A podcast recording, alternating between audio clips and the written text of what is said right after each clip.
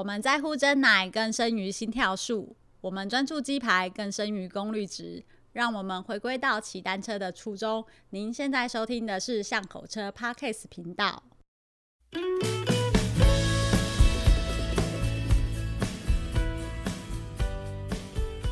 大家好，欢迎来到巷口车的 Parkes 频道，我是 Nico。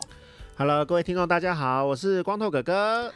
哦，有过一个年啊，吃饱睡，睡饱吃，我觉得我都快要变成标准的肥宅了。肥宅，你就是肥宅。每天，那个肥宅快乐锅跟肥宅快乐水的沙沙发马铃薯。对啊，我要求我，而且要过，就过完年放完假要上班了，真的不能被同事发现我已经短抠了。哎、uh huh.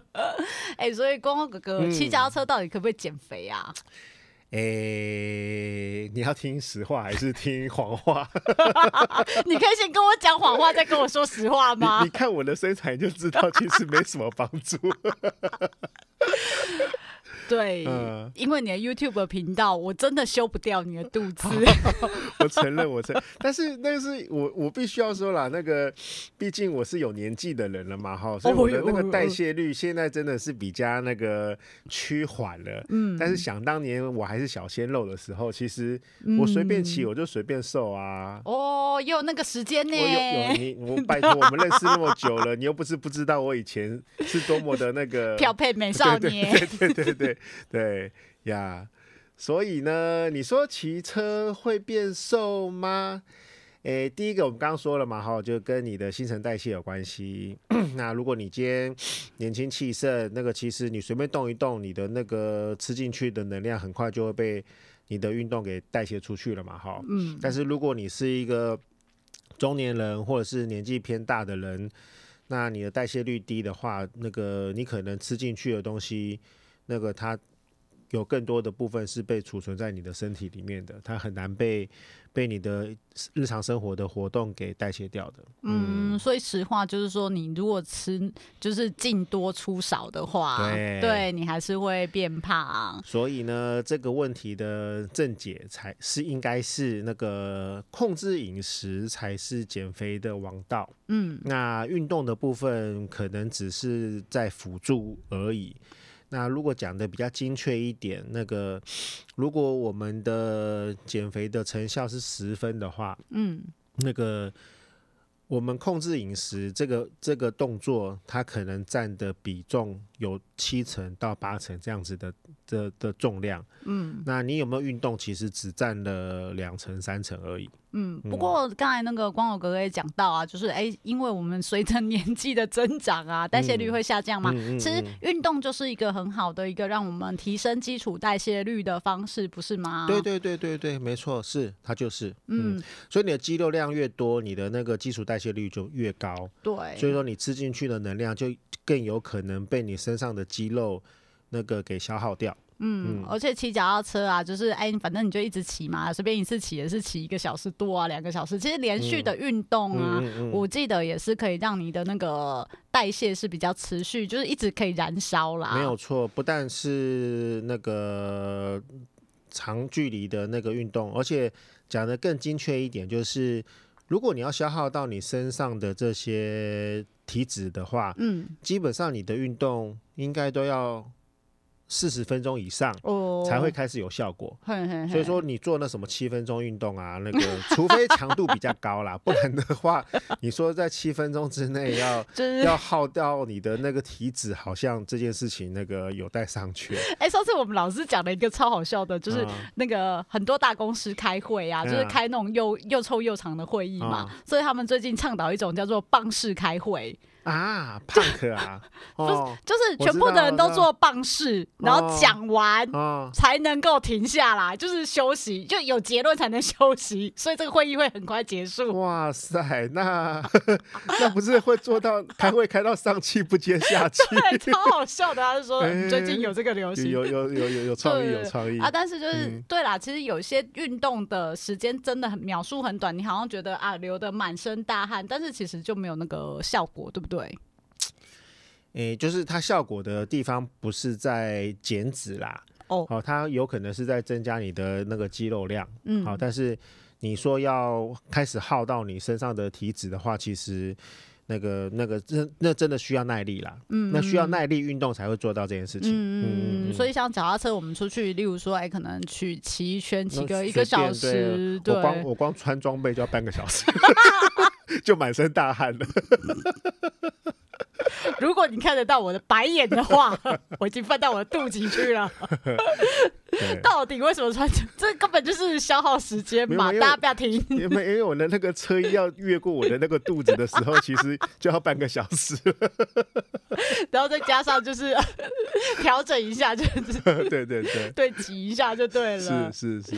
哦，所以骑车减肥啊，虽然说它不会是一个。就是你的方法，我们还是要靠节制饮食啦。但是骑车绝对是一个，就是可以增加你的耐力以及提升你基础代谢啊等等的一个运动方式。嗯嗯、是是是，嗯，而且我觉得它相对来说是一个比较舒服的运动方式，欸、相较于其他的运动，嗯、比如说 你做什么健力啊、深蹲啊。哦，或者是慢跑啊，我觉得我最讨厌慢跑，因为我觉得慢跑好好辛苦，好好折磨人哦。对，对，但是我觉得相对相较于慢跑，那个骑车给我的感觉一直都是很轻松自在，然后有很多新的刺激，因为路上的风景变化很大嘛，哈、嗯。那那个我觉得随着你的骑乘的那个环境一直在变，其实那个。那个你的心情是是一直在转换的，哎、欸，确实哦。对，所以说我个人很喜欢那个在车上面去做运动。嗯，而且你就可以一直看风景啊，那看风景速度又不是那么快，你就要慢慢看。其实你就一直骑，一直骑，一直骑，不知不觉就哎，那个时间就其实过去了。没有错，没有错。嗯，然后还有上坡下坡啊。就是那个那个身体的转换，运动的转换都会不一样。嗯，所以说我一直都不觉得骑长距离对我来说有什么那个煎熬，我觉得那是一个享受或是一个放空的过程。哎、欸，可是光头哥哥，嗯、你刚才讲到那个上坡跟下坡啊，嗯、我倒是想要特别就是请教一下，你觉得上坡的时候我们应该要就是怎么去就是踩呀、啊？齿比到底要多重？那如果我踩得越重，是不是消耗的效果会越好？嗯，看从什么角度去看这件事情哈。那个，我们先不讲爬坡啦，我们如果就讲平路好了哈。嗯，如果同样的一个半个小时的骑乘踩踏，如果有一个人他是故意用重齿比对去做踩踏踩半个小时，跟另外一个人他是用一个相对来说比较轻的齿比，嗯，他的那个回转数如果是每分钟，比如说。呃，八十九十转的这样子的高频的回转数，oh. 跟另外一个我们讲的精确一点，它如果用重齿比的话，它可能是每分钟五十六十这样子在拖，一秒钟才踏一下，这样子的重齿比的话，那个两个人骑出来的结果会截然不同。诶、欸，嗯、就是一个比较瘦，一个比较胖吗？然后一个是比较。身材会比较纤细，嗯，另外一个练出来会比较粗壮，哎、欸，嗯，快告诉我谁会比较丑用？呃，重齿比的那个人，他练出来的那个腿部的线条会比较粗壮，哈，对。那如果你踩轻齿比的那个人，他练出来的那个腿部的线条会比较均匀。嗯，哎、欸，可是很多人你知道就很喜欢用重词比踩，因为你知道会有一种幻想，就是觉得我越出力，我应该会瘦越快。我，我，我完全理解，就是一般人初学的时候会有这样的误解。好，嗯、那。那个当然，有些人他为了要练比较粗壮的那个腿部线条，嗯、那个他会做这样的选择，我也完全能够理解。嗯，但是我们现在看绝大部分的那个环发赛的那个比赛，哎、欸，对，大部分的选手其实都已经采取轻齿比的这样的策略了。好，嗯、因为他们他们因为在那种极端的状态下面的时候，你的腿力、你的这个肌耐力，那个再怎么样都比不上那个你的心跳。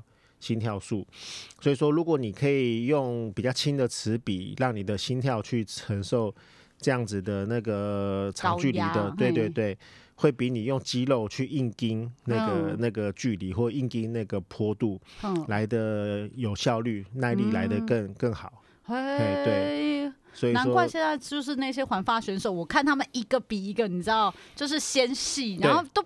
不是很壮，你知道吗？不是不是腿越粗，你越跑得越快。对，然后他们就是全身都很纤细，嗯、然后但是他们几乎都可以完成全程，我就觉得哇，很难想象哎。对对对，那有一个很极端的那个对比啦，你可以看场地赛的选手，嗯，那个你用在 YouTube 上可以很容易找到那个场地赛的那个自行车的骑士，嗯，那个腿部的肌肉，那个真的就跟象腿一样，嗯，那个的爆发力是超强的。哦，哦。那但是因为他们在下场比赛的时候，那个那个根本就不用半个小时就完赛了，所以说那个他们的那个诉求跟你在比环发赛，你一下场就是五个小时、六个小时这样子的长距离的耐力赛，它的整个诉求是完全不一样的。嗯，我讲的更亲近，大家听得懂一点，就像是跑短跑的选手他的体格，嗯，跟你跑马拉松的那个跑步的选手的体格。那又是两个完全不同的体型了嘛，欸、对，对不对？对对对，对。所以说，如果你是要比爆发力的话，你是要比百公尺的那种腿，嗯、一定是那种越越壮越越粗，那越好。嗯、对。但是你想想看，那种人如果拿去跑马拉松，那个他绝对比不过那些非洲的黑人。耶。对。所以说，那个当然就是看你的诉求啦，哈。所以说。那个我们我我相信听会听我们那个巷口车的频道的这个听众们，应该都是想要那个呃基本的健康，对，然后不不是目标不是为了职业的竞赛的话，嗯，那我相信那个你只要选亲子比，应该就不会错了。嗯，对，所以呃，也是让大家知道说，哦，不是你真的哎踩的比较重，你付出的比较多，你就会瘦的比较快。Oh. 其实还是要有，就是一个比较呃了解说，哎，为什么你这样子骑呀、啊、比较容易变瘦，嗯、而不会说啊，你明明就很努力的骑了，为什么我的腿还是越来越粗？嗯、当然粗不是说不好，哎对，或者是说什么啊会比较胖，嗯、但是可能就不是你想要的效果。我们当然大家，我觉得目前大家还是希望说，哎，整个人长得。呃，就是正正常常的，很均匀的，你不要就是小腿突然肥大的。对，但是呃，要有正确的一个理解的观念，像刚才光头哥哥说的嘛，就是哎，你的持比期，你提高你的心跳数的方式，来让你的身体来做这个样的消耗。其实提跳提高心跳率的话，应该也是跟基础代谢率是有关系的啊。哎，没错啊，是啊，嗯、所以说。那个讲到心跳数的话，那个有一个小装备。我相信现在取得也会更容易了啦，就是心跳表这件事情。嗯，那现在因为那个运动表的普及，所以说其实很多人手上都会戴那个运动手环啊、哦、运动表啊，啊、小米啊。那如果你把那个表面、嗯、背面翻开来，你就看到一个绿色的光在那边闪闪闪，那个那个就是在监测你的 心跳。就是那个光，对，就是那个光。哦，是用光在监测。如果你是手腕式的心跳表的话，嗯、它就是用那个表背后的那个背光去。监测你的那个血管的这个变化嘛，哈，嗯，所以说它会取得那个一个心跳数。那但是我必须要说，这个是一个比较粗略的监测方式。哦，对啊。所以说，相较于我们之前戴的那种胸带式的，有一种东西，它其实，呃，它是一个像像弹性绷带一样，但是是挂呃绑在你的胸前的。嗯。那它里面会有两个电极，透过那个电极去。去把你的心跳数传送到那个手机啊或者手表上面去，那那个是一个更精确、更精密的那个运动的监测仪器。嗯，那以前我们用的是那种东西。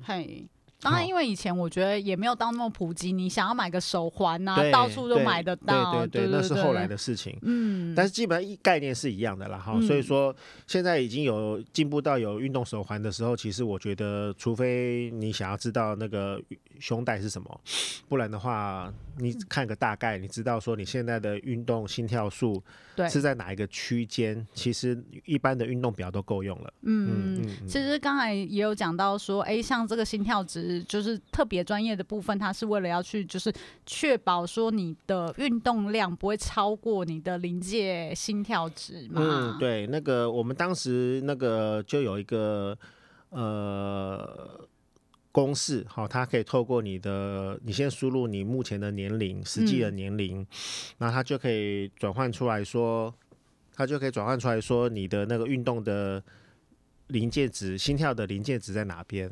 好。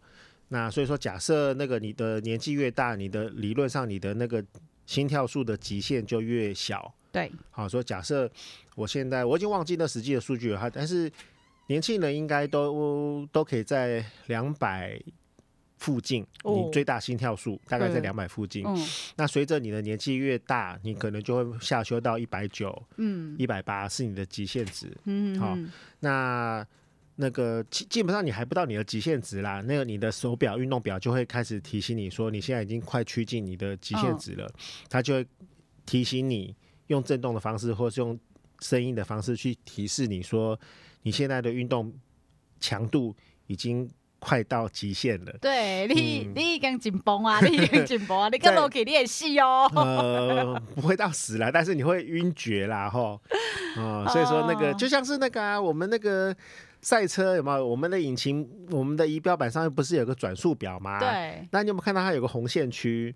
哦、那个红线区啊，就是你的引擎转速的极限值。嗯。那当如果你故意把你的那个引擎的转速拉到那个红线区的话，对、嗯，你的引擎就很有可能会过热，或是造成不可逆的损伤。嗯，嗯。所以说，那个有有运动表在监测你的运动，主要就是告诉你、提醒你自己说，你的心跳不要。不要不要到那个极限值了。嗯，嗯，其实我刚才以为你要跟我讲说，赛车选手也有挂心跳表。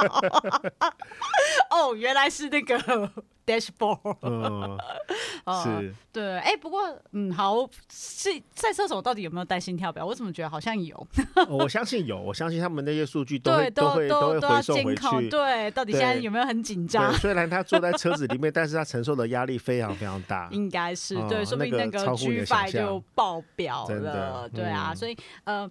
其实心跳数是一个辅助你安全运动安全啊，这么说好了啊。当然你也可以去监控说，哎，你就是心跳数有没有到达一定的量？因为毕竟说，哎，就会相对消耗啊，或者是代谢率就会提高比较多嘛。嗯。但是你就是要注意，不要超过你的临界值。嗯。对，因为就是就会造成一些运动上的安全性的问题。嗯。对。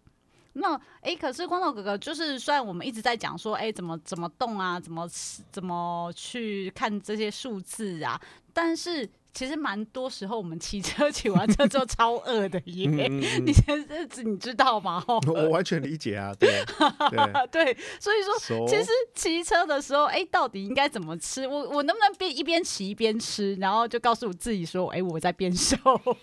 诶，与其说能不能吃，我们应该去问另外一个问题，就是怎么样吃才能够聪明的吃？哦，嗯，那这样如果把问题转换成这样子的话，我们就应该去思考说，呃，我们的运动是一个短程的运动，还是一个长程的运动？好，嗯，如果是我的话，我大概会把它粗略的分，你的运动是在两个小时以内的。还是你的运动是超过两个小时的？嗯，那假设 那个我现在出去，我只会运动两个小时。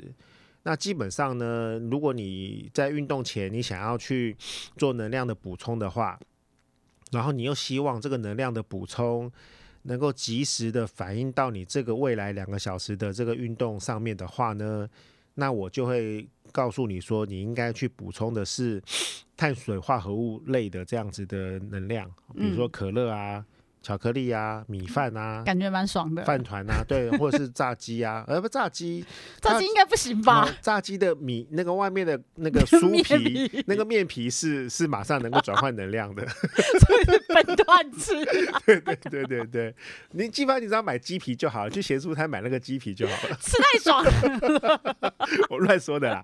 OK，那这个东西呢，它就能够透过你的身体的转换，马上在两个小时之内表现在你的那个运动上面，嗯，好、哦，所以说这个，如果你你希望你运动前的这个进食或运动中的进食能够马上被转换的话，它就是在这个状态哦，碳水化合物。嘿嘿嘿嘿嘿。但是如果你希望你现在进食的这个东西是为了两个小时以后，嗯，而做准备的话，嗯、那你可能就应该去补充的是蛋白质哦。所以说你可能就要去吃肉类啊，红肉啊。白肉啊，然后这些东西，鸡蛋，呃，鸡蛋，对对对对对，牛奶，牛奶，嗯，还好，还好，对，因为牛奶很容易被吸收了哈，嗯、所以说那个基本上我们会吃一些固体固体的东西，然后让让你的肠胃去做消化，嗯，然后慢慢的转换，然后转换成那个能量，然后被你的身体给表现出来，这样子。嗯，哎、欸，所以像那个光头哥哥，你之前参加三铁赛的时候啊，嗯嗯嗯，你也都是这样吃吗？嗯，三铁赛不是通常都大概两。哎、欸，多少两三三个小时？三个小时以上至少。嗯，对对对，因为尤其像我们跑那么慢的话，说的也是，对，负担比较大。是是是，所以说我们那个时候在山铁车上面呢、啊，还有我们在我们的那个跑步的腰带上面，嗯、我们都会去装那个 Energy Bar。哦，哦，那个像果冻 Energy Gel，就是它是一个甜甜的。像、嗯、果胶，像果胶，或是讲的更精确一点，像那个什么，就是像枇杷膏啊，哦，它就是一个很快速的枇杷膏，那样漱起来就可以，就可以，就可以被你吸吸到嘴巴里面去的那个东西，嗯，顾你的喉咙。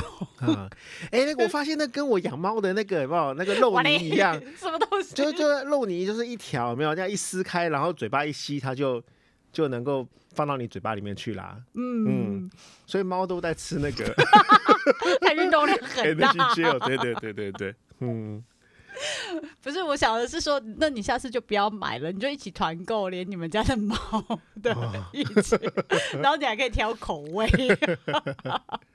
嗯、对，它的口味就超多的哦，所以说其实像长时间的运动的吃法跟短时间的运动的吃法其实是可以稍微分开来的。但是那个如果是运动完之后的吃呢，呵呵呵呵呵，不要吃，嗯、不准吃。当然了，那个看你的目目的嘛哈。如果你是为了犒赏自己的话，那当当然就是想怎么吃就怎么吃。对，然后你就不会瘦。嗯，对。那但是如果你是为了要减重的话，嗯，这个部分还是要回到，就是你要去计算你的卡路里，你吃进去的卡路里，嗯，对，你不要。你才耗掉五百卡路里，结果你吃了一千五百卡的卡路里，就一公斤来了。对对对，所以说这个东西就是这就数学问题了啦。这个这个是看你自己怎么想这个东西了。对，所以还是回到说啊，虽然过完一个年了，大家都吃的很爽，过得很爽，然后现在想要用那个运动的方式来减肥，不过还是呼吁大家说，哎，你还是要从你平常的日常饮食，不要说回到回复上班的时候，你还是一样这样子吃。嗯嗯，对，这样子。你再再怎么运动，应该就是都对都都是没有用的，嘿呀、嗯！所以不要想说啊，我过完年之后，过年前买了一台脚踏车，过完年后要来骑着减肥，安那是安那是不好哎。而且你还买了一台电动辅助自行车，开零段。开零段，然后就靠自己的实力，因为电动脚踏车很重，然后再去骑车，骑车运动。但是，嗯、呃，很开心是说，其实骑脚踏车啊，虽然它不是能够直接帮助你减肥，嗯、但是它可以就是。养成我们一个运动的习惯，然后提高你的基础代谢率，嗯、然后让你就是哎出去运动的时候不会那么无聊，因为骑脚踏车还是比较有趣一点，嗯、对，可以看到风景啊，或者是你可以走的距离还是比较长的。那呃，由于一个长时间两个小时的一个进行，然后你就可以到达另外一个地方，沿途欣赏风景，然后你又达到了一个长时间一个耐力运动的效果。嗯、对，这就是为什么常常很多人，我相信也是有些人会去呼吁说，哎，骑脚踏车是一个蛮好的减肥运动。嗯。嗯，我相信是这些原因的累积啦。没错，没错。嗯嗯，而且骑脚踏车又可以呼朋引伴啊，对啊，它很容易变成是一个团体活动啊。对，对，你可以举家。一家大小亲朋好友一起去骑脚踏车啊，嗯，嗯一起去骑车，然后一起去看风景，然后一起去做这个，嗯、去到不同的地方嘛，然后就可以一起吃饭。哦、最后结论怎么？这个结论有点怪怪的。就是找了很多朋友，最后大家哎嘎嘎嘎来讲吧。我我们今天讨论的题目是减肥嘛，所以千万不要九九也可以假崩，好不好？结论不要大家互相。伤害，对，嗯、最后还是呃，我们买了脚踏车，然后去骑了之后呢，嗯、你要对它的期待不是说，哎、欸，我要骑脚踏车只是减肥啦，它还可以带给你很多很多的乐趣跟好处，这也是我们为什么要来跟大家聊说，哎、欸，过年，然后你想要减肥，给你一个呃不一样的想法。嗯嗯嗯，不能说一定是正确，但是我相信说，哎、欸，你可以改观一下，去想一想说，哎、欸，骑脚踏车这个运动，除了带给你这些身体的健康之外的其他有趣的地方，嗯、对，嗯，还可以保持安全社交距离。哦，对啊，嗯。那就要尽量避免骑斜力车。你没有选择啊！你好不容易找到伙伴一起骑斜力车，哎，光头哥哥。